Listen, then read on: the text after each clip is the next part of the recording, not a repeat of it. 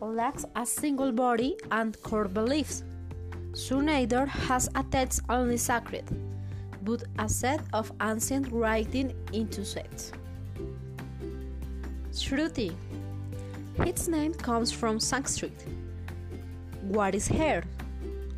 And that Hinduism doesn't not interpret, but rather follow to the leader. These texts are the four Vedas, Smriti, other sacred texts that are interpreted or read in an inspiring or allegorical way.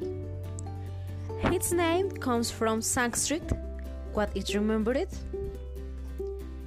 For example, the Mahabharata, an epic text from the 3rd century BC, which included the religion that's Bhagavad. Other example is the Ramayana, the epic narration of the King Good Rama.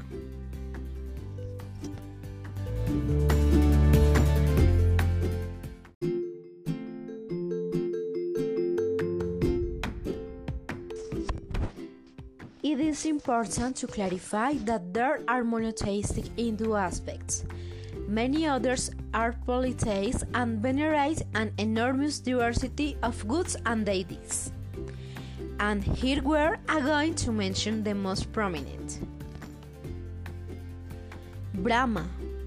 He is the creator god of the universe.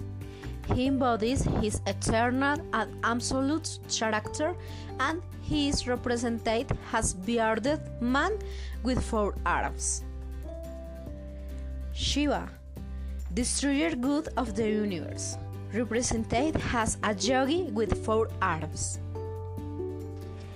Ganesha, god of wisdom, represented as a human body with an elephant head and four arms. He is on the main gods of the Hindu pantheon. Vishnu, God who preserves or maintains the universe, represented as a bluish man with four arms. And Kali, considered the universal mother, destroyer of evil and demons, represented as a woman with blue complexion and four arms.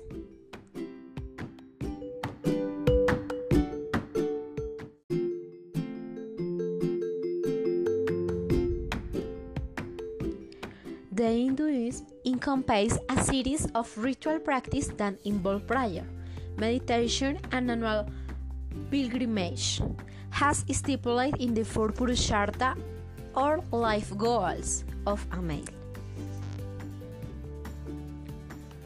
These four commandments serve as a vital guide to the Hindu and to a large extent underpin the configuration of traditional Indian society human salvation.